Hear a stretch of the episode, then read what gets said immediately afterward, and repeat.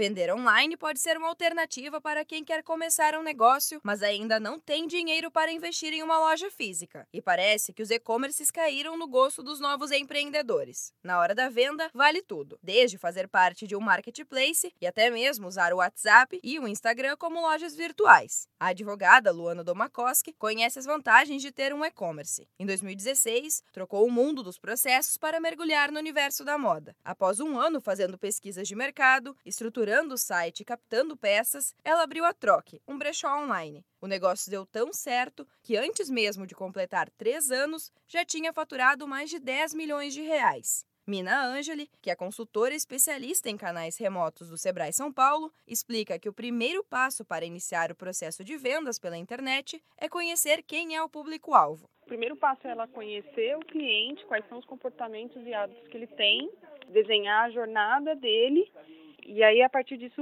eh, desenhar aí a, os produtos, os serviços e a, a jornada em si de compra também. Mas o empreendedor deve ter atenção na hora de abrir um e-commerce. O investimento acaba sendo alto e o plano de negócios precisa estar estruturado para evitar prejuízos. A consultora Amina Angeli ressalta que existem alternativas acessíveis e de baixo custo para empresas que estão começando as atividades. O empresário tem como alternativa é utilizar né, as redes sociais como um início e até uma forma dele medir e conhecer melhor sobre o cliente dele, qual o portfólio de produtos que faz mais sentido. E ele tem também uma outra ferramenta digital que são os marketplaces. Mesmo que ele tenha uma margem menor, que é o que ele acaba sendo ferido aí pela taxa que ele paga pelo marketplace, mas isso ajuda muito ele e acaba tendo um custo muito menor para ele conhecer melhor o cliente dele, como é que acontece o processo logístico de entrega e ele acaba trabalhando mais a questão logística e inclusive a logística reversa. E vale lembrar que no momento da compra online, o consumidor busca a comodidade de ter acesso a um produto sem precisar sair de casa. Por isso é importante oferecer uma boa experiência. Dessa forma, fica mais fácil conquistar o cliente e garantir que futuramente ele faça novas compras. Para mais dicas sobre vendas online, acesse o site sebraesp.com.br